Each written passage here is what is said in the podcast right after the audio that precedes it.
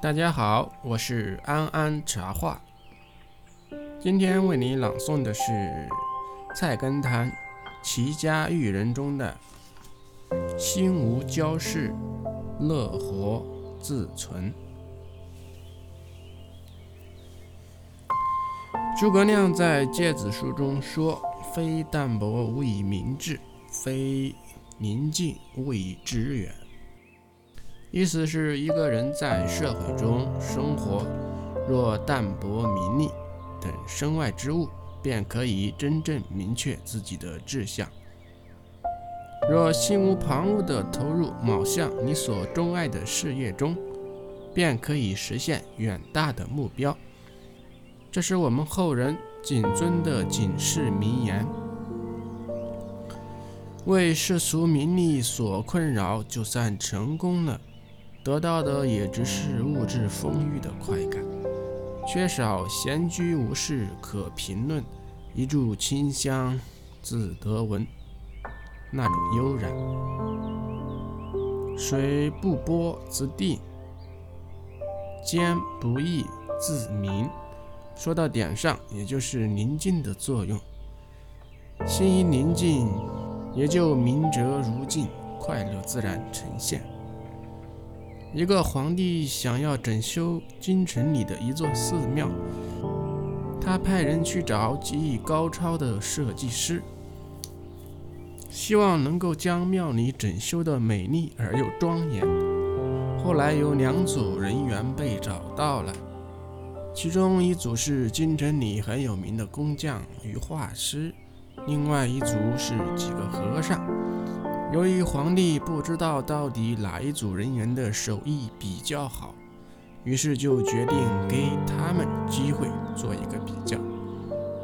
皇帝要求这两组人员各自去整修一个小寺庙，而这两个组互相面对面。三天之后，皇帝要来验收成果。工匠们向皇帝要了一百多种颜色的颜料。又要了很多工具，而让皇帝很奇怪的是，和尚们居然只要了一些抹布与水桶等简单的清洁用具。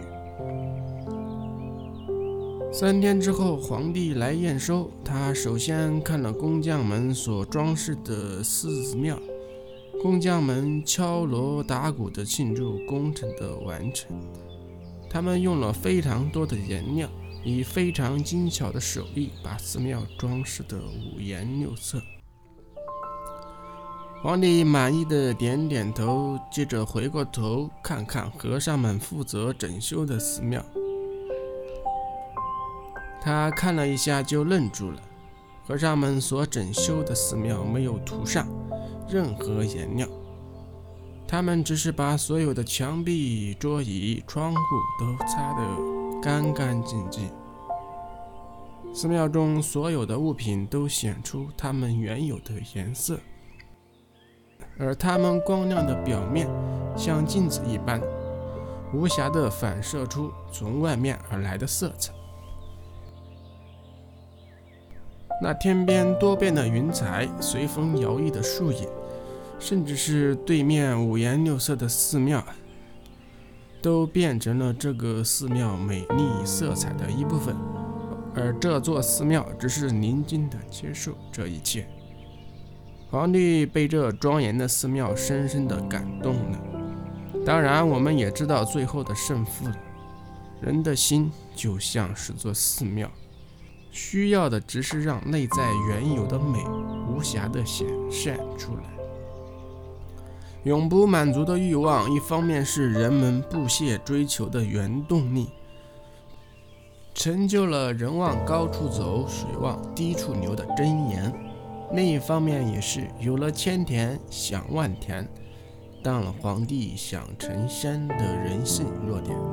在生活中心安人静，若以宁静而无杂念的心去看世界，虽然它并没有变样。你却能享受到那份平淡中的永恒。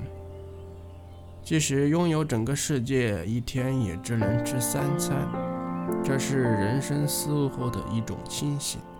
谁真正懂得它的含义，谁就能活得轻松，过得自在。白天知足常乐，夜里睡得安宁。走路感觉踏实，蓦然回首时，没有遗憾。